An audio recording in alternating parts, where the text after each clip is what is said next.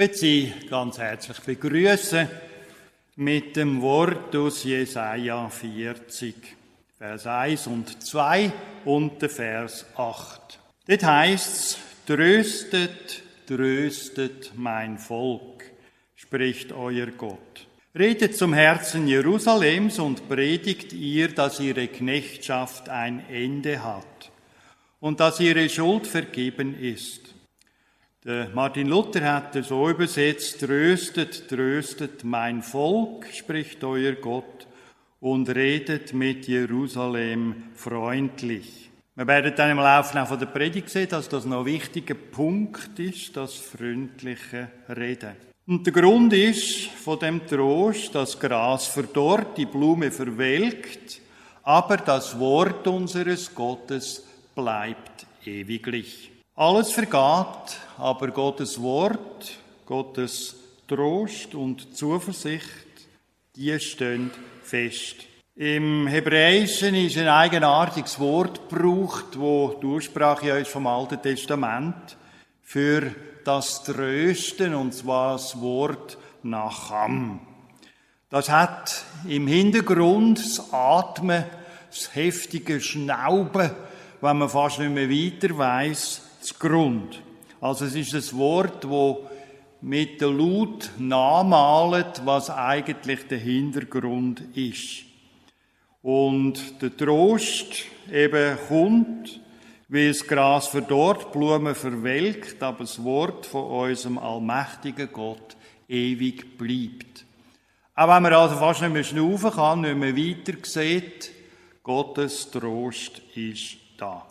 Im Lied, wo wir miteinander singen, 690, 1 bis 4, da heißt Jesus, geh voran auf der Lebensbahn. Und zwar in allen Situationen, in guten und schlechten, in problematischen, immer soll er vorangehen und unser Leben bestimmen. Jesus geh voran auf der Lebensbahn. Wir singen eben Vers 1 bis 4.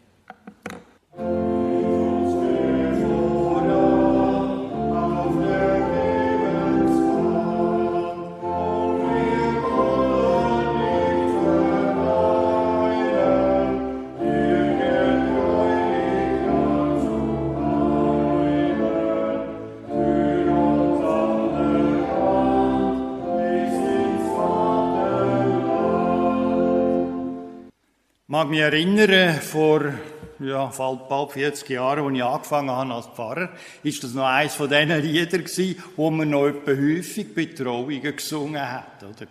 Heute ist das völlig vorbei, oder? Ich glaube, vor 20 Jahren habe ich das letzte Mal das Lied gebraucht bei einer Trauung. Heute ist es meistens ein Beerdigungslied, oder?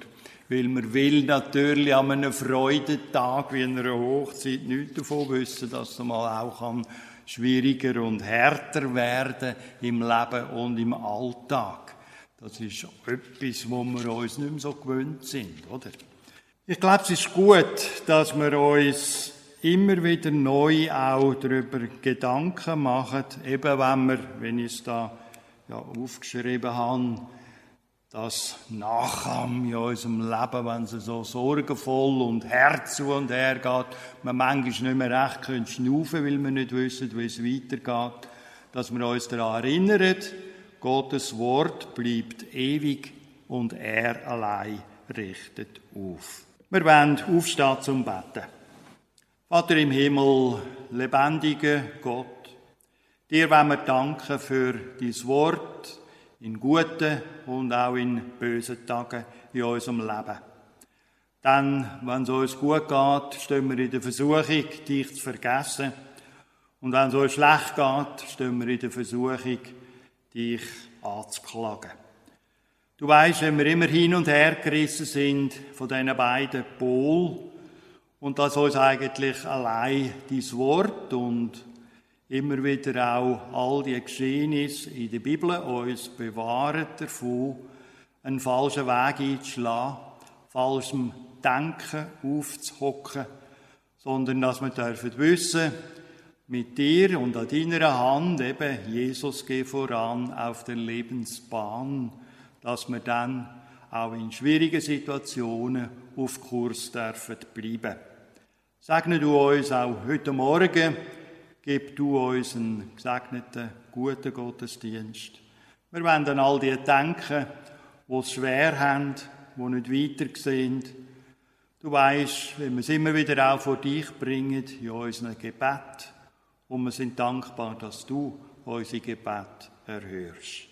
Amen. In dem Lied, das ich euch jetzt vorspielen da geht es eben auch darum, dass Gott uns führt in guten und in schlechten Tagen.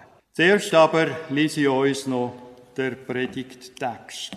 Gepriesen sei Gott, der Vater unseres Herrn Jesus Christus, der Vater voller Barmherzigkeit, der Gott, der uns in jeder Not tröstet. Denn damit können wir die trösten, die in allerlei Not sind, eben durch den Trost, mit dem wir selbst von Gott getröstet werden. Denn wie die Leiden Christi sich reichlich über uns ergießen, so fließt auch durch Christus reichlich unser Trost.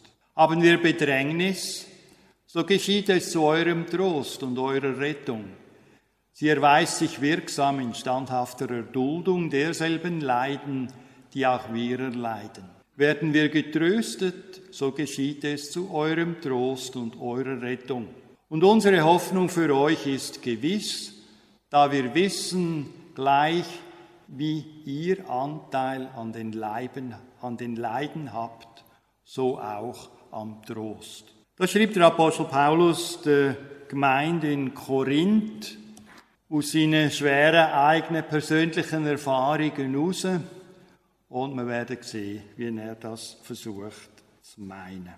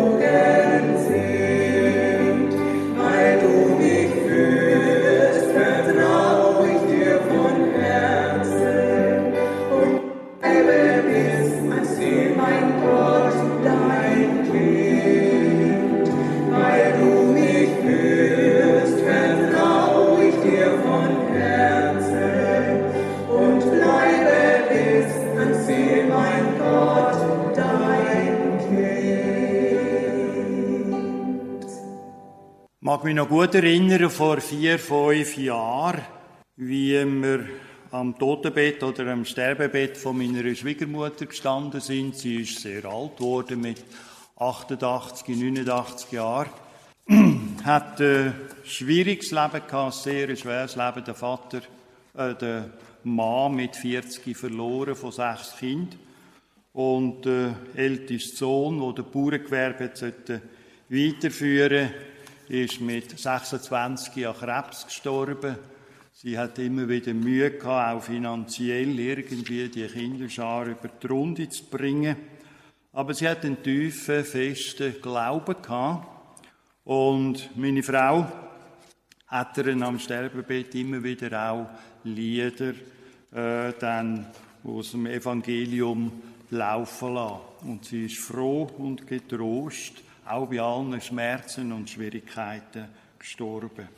Mit dem Trost eben vom Evangelium. Ich denke, es ist gut, wenn man es darf wissen, weil du mich führst, weiß ich, dass auch die Schmerzen von deiner Liebe abgewogen sind. Das ist etwas, wo uns ein bisschen fern liegt, oder? Wir nehmen sofort Schmerztabletten, wir nehmen in der Palliativcare ist auch richtig so, oder? Man soll die Schmerzen möglichst können bekämpfen. Aber eben, wir sind schnell mit allen Mitteln parat. Und ja, das Evangelium verheißt uns eben auch noch, dass bei all diesen Schmerzen auch der Gedanke an Gott nicht soll zu kurz kommen. Der Frauenkreis in einer Kirchgemeinde besuchte ein krankes Mitglied und sie baten den Pfarrer, kommen Sie doch mit auf diesen Besuch und wir wären froh, wenn wir nicht allein wären denn die Frau ist auf den Tod krank, wir wissen nicht, wann sie stirbt. Und so kam dann die Gruppe, trat ins Spitalzimmer der todkranken Frau und eine der Freundinnen rückte nahe an das Bett, drückte der Schwerkranken die Hand und sagte, ich wünsche dir gute Besserung, es wird schon wieder werden. Zehn Minuten später aber war die Frau tot. Als ich diesen Bericht las, musste ich daran denken, wie unfähig sind wir doch, wenn es um Leid, Krankheit und Tod geht. Ich habe ja unzählige Krankenbesuche in den Spitälern gemacht, während all der vielen Jahre als Pfarrer. Und es ist manchmal wirklich schwierig, das rechte Wort, den rechten Trost zu finden. Manchmal, wie hier, kann man sich auch verfehlen, kann auch einen leidigen Trost, einen falschen Trost aussprechen. Das kann im persönlichen Einzelfall so sein, oder wenn wir ins Spital gehen und einen lieben Freund oder eine liebe Freundin besuchen. Aber es kann auch fürs globale Geschehen gelten, wenn es etwa darum geht, den Weltenzustand zu deuten. Immer wieder müssen wir uns fragen, was sagen wir denn? etwa zur aktuellen Lage auch. Wie trösten wir, wie helfen wir? Ist die Anteilnahme echt? Entspricht sie den Aussagen der Heiligen Schrift? Geht der Trost wirklich in die Tiefe? Geht er zu Herzen? Oder ist er bloß oberflächlich, gedankenlos? Ist der Tod echt? Weil er eben auch den tiefen Ernst der Lage einschließt. Oder ist das Ganze ein bloßes Trostpflaster? Ich meine, wo der Trost nur aus den menschlichen Quellen kommt, da fehlt das nötige Gewicht und er ist schnell leer oder faul oder leidig. Eben wie bei jener Todkranken, die vom kirchlichen Frauenkreis besucht wurde. Paulus beginnt seine Überlegungen mit dem Wort, gepriesen sei Gott der Vater unseres Herrn Jesus Christus, der Vater voller Barmherzigkeit, der Gott, der uns in jeder Not tröstet. Damit macht Paulus gleich zu Beginn deutlich, ohne Gott, ohne Jesus Christus können wir eigentlich einpacken und aller Trost, alle Barmherzigkeit sein lassen. Aber umgekehrt gesehen bedeutet das auch, wir dürfen mit dem Lob Gottes anfangen, wir dürfen auf Gott schauen. Wenn ein Kind weint, geht es zur Mutter und wird getröstet, und wenn ein Christ durch Not und Leiden geht, darf er zum himmlischen Vater aufschauen. Er tröstet, wie einen seine Mutter tröstet, heißt es in Jesaja 66. Man kann so sagen, wer glaubt, der setzt also keine rosarote Brille auf, mit der er die Welt in falschen Farben sieht, Nein, der Glaube kann sich den Leiden und den Schwierigkeiten stellen. Er bewältigt sie mit Jesus Christus. Durch Jesus Christus macht Gott den leeren Trost zum gefüllten Trost. Ich möchte Ihnen kurz die Worte Trost und Trösten erläutern. Neunmal kommen diese Begriffe in unserem Bibeltext hier vor. Zuerst einmal am deutschen Wort Trost. Das Hebräische haben wir ja schon gehabt, oder? Das Nacham, dass wenn man nicht mehr weiter weiß, dass man pustet und fast keine Luft mehr kriegt. Das deutsche Wort Trost hat einen anderen Hintergrund. Ursprünglich bedeutet Trost innere Festigkeit. Innere Festigkeit. Bezeichnenderweise nannte man früher den Pfahl, den man gebrauchte, um ein Bäumchen dran zu binden, damit es gerade wachsen konnte, diesen Pfahl nannte man Trost. Über die Bedeutung Vertrag oder Bündnis, eben binden, dranbinden, hat sich das Wort zum heutigen Begriff entwickelt. Hinter dem Wort Trost steckt also nichts Kraftloses, nichts Nebulöses, sondern etwas ganz Handfestes. Gott möchte uns diese innere Festigkeit, echten Trost schenken. An Jesus Christus können wir uns aufrichten, mit ihm verbunden wächst unser Leben, bekommt Festigkeit und Stärke. Paulus, der ja im Griechischen schreibt, der benutzt für das Wort Trost Parakaleo. Und dieses Wort hat im Griechischen drei Bedeutungen. Die erste Bedeutung ist, der Entschuldigung, ist herbeirufen, einladen, zu Hilfe rufen. Trost setzt also voraus, dass ich Gott um Hilfe anrufe. Gott gibt gern, er gibt auch seinen Trost gern, aber Gott ist kein lästiger Gast, keiner, der die Tür eintritt. Er ist kein mühsamer Werber am Telefon, der uns zu den unmöglichsten Zeiten etwas aufschwatzen möchte. Nein, Gott, der Vater Jesu Christi, möchte von uns gebeten und eingeladen sein. Er gibt seinen Trost gern und reichlich. Wenn wir ihn anrufen, nimmt er die Einladung an und kommt uns zu Hilfe. Dabei kann diese Hilfe zweierlei bedeuten. Wir kennen das alle.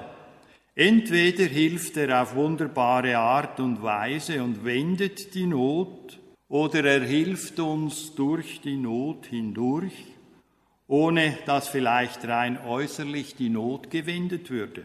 In einem Lied, da wird das so ausgedruckt, er, gemeint ist Gott, er kann alles, Wunder schauen dürfen, die sich ihm vertrauen, völlig restlos, ungeteilt, ihre Herzen sind geheilet. Ich habe meine Schwiegermutter erwähnt, das andere Kind, eines der sechs Kinder, eines ist gestorben, eines kam behindert zur Welt und ist oftmals in den ersten Lebensjahren knapp am Tod vorbeigegangen. Durchs Gebet konnte das Kind gerettet werden, natürlich auch mit ärztlicher Hilfe. Ich bin schon viele Jahre ihr Vormund und wir besuchen sie regelmäßig unterdessen im Altersheim. Ist eine, die völlig fröhlich und zufrieden, auch vom Glauben her, immer wieder etwas sagt und auch sehr geschätzt ist im Altersheim dort am Zürichsee. Wir waren gerade am Donnerstag wieder bei ihr und wir gehen selber immer wieder auch gestärkt von ihr weg, sind froh, dass es ihr dort so gut geht, dass sie über all die vielen Jahrzehnte hinweg am Leben bleiben durfte und so viel Schönes auch mit uns hat teilen dürfen und auf der anderen Seite auch für uns immer wieder auch ein Vorbild gewesen ist, trotz aller Behinderung, gerade auch geistiger Art und Weise. Ja, man kann Wunder schauen, aber eben es gibt dann auch das andere. Er kann alles, er kann dann aber auch trösten, helfen, wenn die Not am größten und vielleicht die Not nicht gewendet wird, wie das andere Kind, der Sohn, der mit 26 am Krebs gestorben ist. Er kann segnen, stärken, heilen, aber auch unsichtbar am Lager weilen. Wie auch mein Geschick sich wende, ich fass gläubig seine Hände, voll Vertrauen ihm ergeben, er kann alles allerwegen. Er kann alles, ich will danken für die Treue ohne Wanken, dass er fernerhin will sorgen für das Heute und das Morgen. Deshalb ist es entscheidend wichtig, dass ich lerne, ihm kindlich zu vertrauen, dass ich bereit bin, auf ihn zu sehen, auch wenn die Augen voller Tränen sind. Das zweite bei Paulus, Trost kann auch die Bedeutung haben, dieses Parakaleo, aufrufen, auffordern, ermahnen. Trost setzt voraus, dass ich mich von Gott ansprechen lasse. Das Gebet ist keine Einbahnstraße. Der erste Schritt ist immer, ich darf Gott um seinen Trost, um seine Hilfe bitten, das Zweite ist, dass er mir durch die Bibel, durch den Gottesdienst und andere Christen antwortet. Er fordert mich auf, seinem Willen gehorsam zu sein, um mich auch am Wort Gottes auszurichten und wo nötig dann auch mein Leben zu ändern. Das gilt für das persönliche Leben, aber ich denke, es gilt auch für uns als Nation, als Völker. In diesem Sinn ist klar, dass die gegenwärtige Weltlage, das ist für mich schon länger eine klare Sache, auch ein Mahnruf, ein ernster Mahnruf Gottes ist, ein Weckruf Gottes. Und die Frage ist, ob wir das anerkennen, ob wir auch als Gesellschaft die rechten Folgerungen daraus ziehen. Antoine de Saint-Exupéry, der kleine Prinz und viele andere Werke. Er ist ja ums Leben gekommen am Ende des Zweiten Weltkrieges. Er hat einmal gesagt, wenn Menschen gottlos werden, dann sind die Regierungen ratlos, die Lügen grenzenlos, Schulden zahllos, Besprechungen ergebnislos, dann ist die Aufklärung hirnlos, sind die Politiker charakterlos, Christen gebetslos, Kirchen kraftlos, Völker friedlos, Sitten zügellos, Mode schamlos, Verbrechen maßlos, Konferenzen endlos und Aussichten trostlos. Die dritte Bedeutung des Wortes Trost ist ermuntern und freundlich zusprechen. Trost setzt voraus, dass jemand mich freundlich anspricht. Gott tröstet und ermuntert uns und wir werden getröstet, sagt Paulus, damit wir auch andere trösten können. Denn nur wer selber getröstet ist, kann andere trösten. Wenn ich mich selbst von Gott getröstet weiß, kann ich im Gebet für andere bitten, dass auch sie Gottes Nähe erfahren können. Wenn ich die tröstende Nähe Gottes erfahren habe, kann ich anderen nahe sein, kann sie trösten. Und wenn Gottes Wort mich freundlich angesprochen und getröstet hat, habe ich auch ein gutes Wort für andere und muntere sie auf. Und eben Gott bewahre uns vor einem falschen, faulen Trost.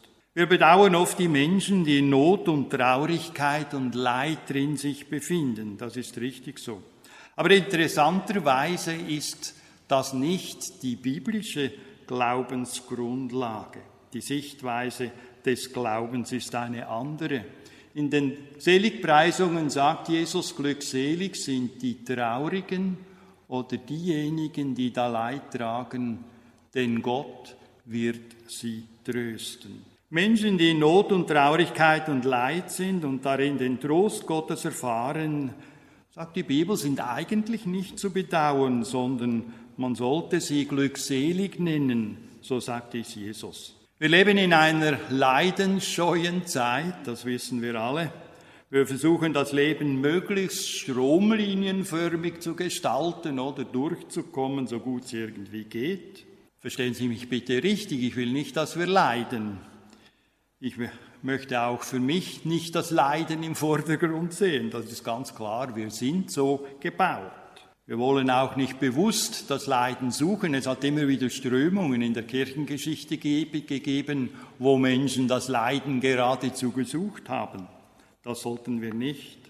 Aber es geht darum, dass Not, Traurigkeit und Leid eben zum Leben gehören.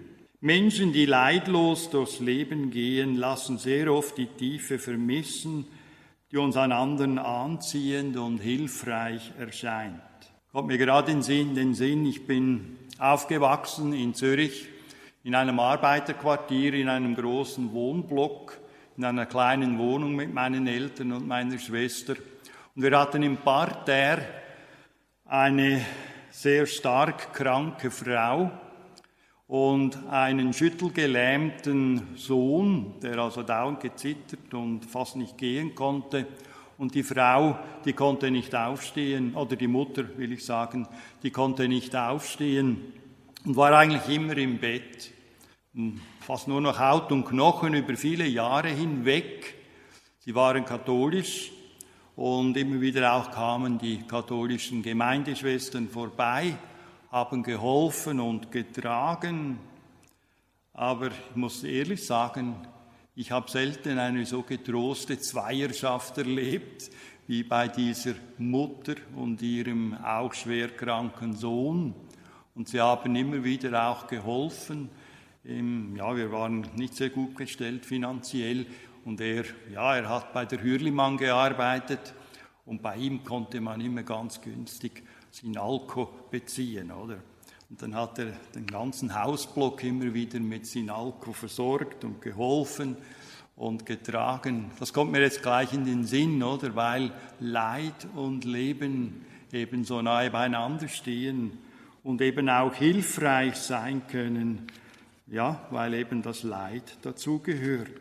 Aber eben auch eine tiefe, tiefe kann man bei diesen Menschen erfahren, ein Getragensein, ein Ausstrahlen der Liebe und der Hilfsbereitschaft, auch in kleinen Dingen.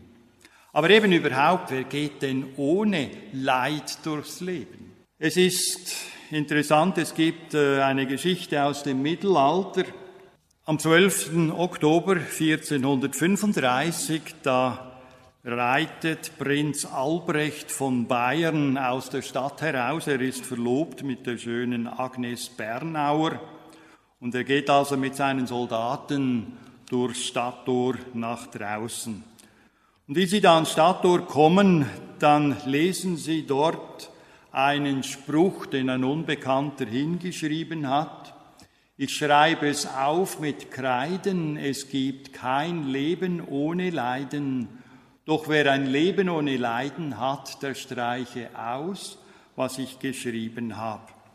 Und da sagte Prinz Albrecht zu seinem Knappen, geh hin und streich's aus, denn mein Leben ist ohne Leiden.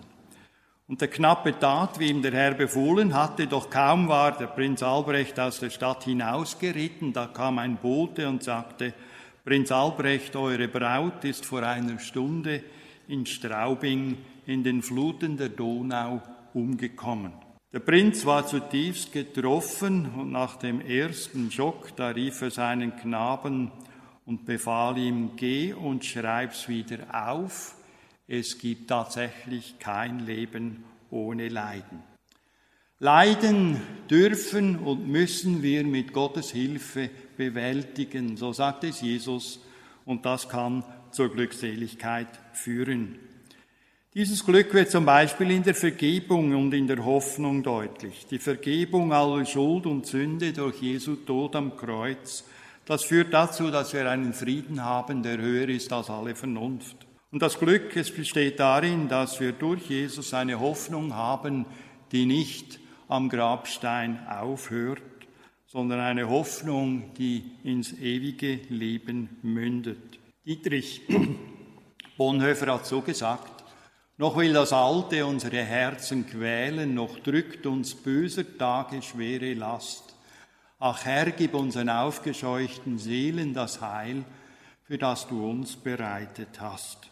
Auf diesem Hintergrund wird dann auch klar, was Paulus meint, wenn er schreibt, werden wir getröstet, so geschieht es zu eurem Trost. Wenn Menschen sehen, dass wir in Not, Traurigkeit und Leid von Gott getröstet werden, dann merken sie, dieser Gott, der Vater Jesu Christi, das ist ein wirklicher Gott, der lebt, an den kann ich mich wenden und dann werden sie spüren, Jesus tröstet auch mich. Und so wird unser Trost ein Trost auch für andere.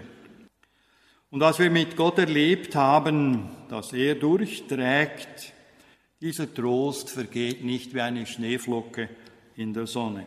Was wir durchstehen, das trägt bleibende Frucht in unserem Leben. Ich habe es manchmal gedacht, im Rückblick, so mancher harte Knoten, kann uns manchmal eben fast das Leben abdrücken. Aber wie beim Bambus trägt der Knoten dazu bei, dass einmal Wachstum möglich ist, aber dann auch Festigkeit möglich ist. Wo Gott regiert, da wird nicht vergeblich geglaubt und gelitten, sondern es dient zum Heil. Und Paulus klammert sich nicht wieder bessere Vernunft oder besseres Wissen krampfhaft an einen Strohhalm. Und er sagt das auch nicht wie ein Kind, das singend in den Keller geht, weil es Angst hat vor dem Dunkel. Paulus weiß, dass er diesen Trost in seinem Leben erfahren hat. Und das ist eine Erkenntnis, die eben in der Erfahrung beruft. Er weiß, dass der Gott, der die Toten auferweckt, zuverlässig ist und er schenkt uns diesen Trost, der nichts anderes als eben Gottes Gegenwart ist. Der Trost, der vom himmlischen Vater kommt, der weist in die Zukunft und das hilft uns auch, all das erfahrene Leid einzuordnen, im Glauben zu reifen und im Vertrauen zu wachsen, hoffnungsvoll nach vorn zu blicken. Dabei geht es nicht um den Glauben an die eigene Standfestigkeit, ans Durchhalten unserer Kräfte, sondern um Jesus Christus, der uns in jeder Lage festhalten möchte, wie der Stock, der in die Erde gerammt ist. Und darum kann man selbst in Not und Traurigkeit sagen, gepriesen sei Gott, der Vater unseres Herrn Jesus Christus, der Vater voller Barmherzigkeit, der Gott, der uns in jeder Not tröstet. Und darum gibt's nichts Besseres, als in aller Traurigkeit, in allem Leid zu Jesus zu gehen. Der Christ betet, weil er weiß, dass eine Tür immer offen ist. Jesus Christus hat einmal gesagt, ich bin die Tür, die zum Vater führt. Und es stimmt schon, was Friedrich von Bodelschwing gesagt hat. Und wenn einer das erfahren hat, dann er. Er hat vier seiner Kinder während 14 Tagen während einer Diphtherie-Epidemie zu Grabe tragen müssen. Er sagte einmal, beten heißt, sich aus der Angst der Welt aufmachen und zum Vater gehen. Und ich denke, es ist eine wunderbare Sache, eine Tür zu haben, die immer offen ist einen Ausweg zu haben, der nie verstellt ist. Amen. Ich möchte noch Folgendes anzeigen. Collecten ist für Christian Solidarity International. Das ist ja die Gruppierung, die sich schon seit vielen Jahren einsetzt für die verfolgten Christen in aller Welt. Wir singen miteinander 694 noch aus dem Kirchengesangbuch, die zwei Strophen.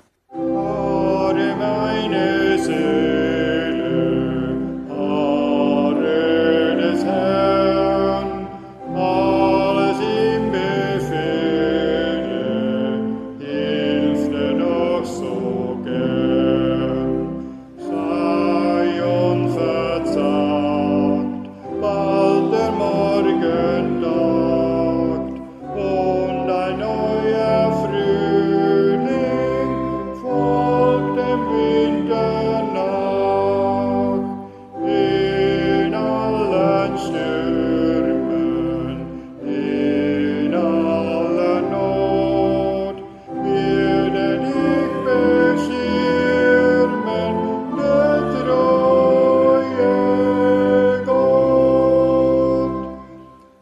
Vater im Himmel, dir wollen wir danken am Ende von dem Gottesdienst für den Trost und für die Aufmunterung, für Hilfe und Kraft, wo du uns immer wieder schenkst, jeden Tag neu, sechs in guten wie in schlechten Tagen. Und wir wollen lernen zu vertrauen, wir wollen lernen, in deinem Wort zu lesen und daraus uns auch Hoffnung, Zuversicht und Wegweisung schenken zu lassen. Wir sind dankbar, dass du uns nicht allein lässt, sondern dass du mit uns gehst, Tag für Tag wieder neu. Auch in dieser ganzen Kriegsproblematik, wenn wir dich um Hilfe bitten für all die Verantwortlichen.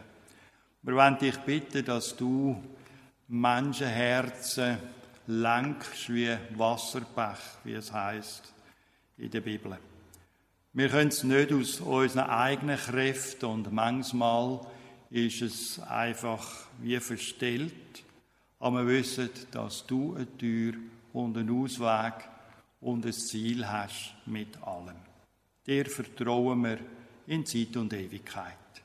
Amen. Unser Vater im Himmel, geheiligt werde dein Name, dein Reich komme, dein Wille geschehe, wie im Himmel, so auf Erden.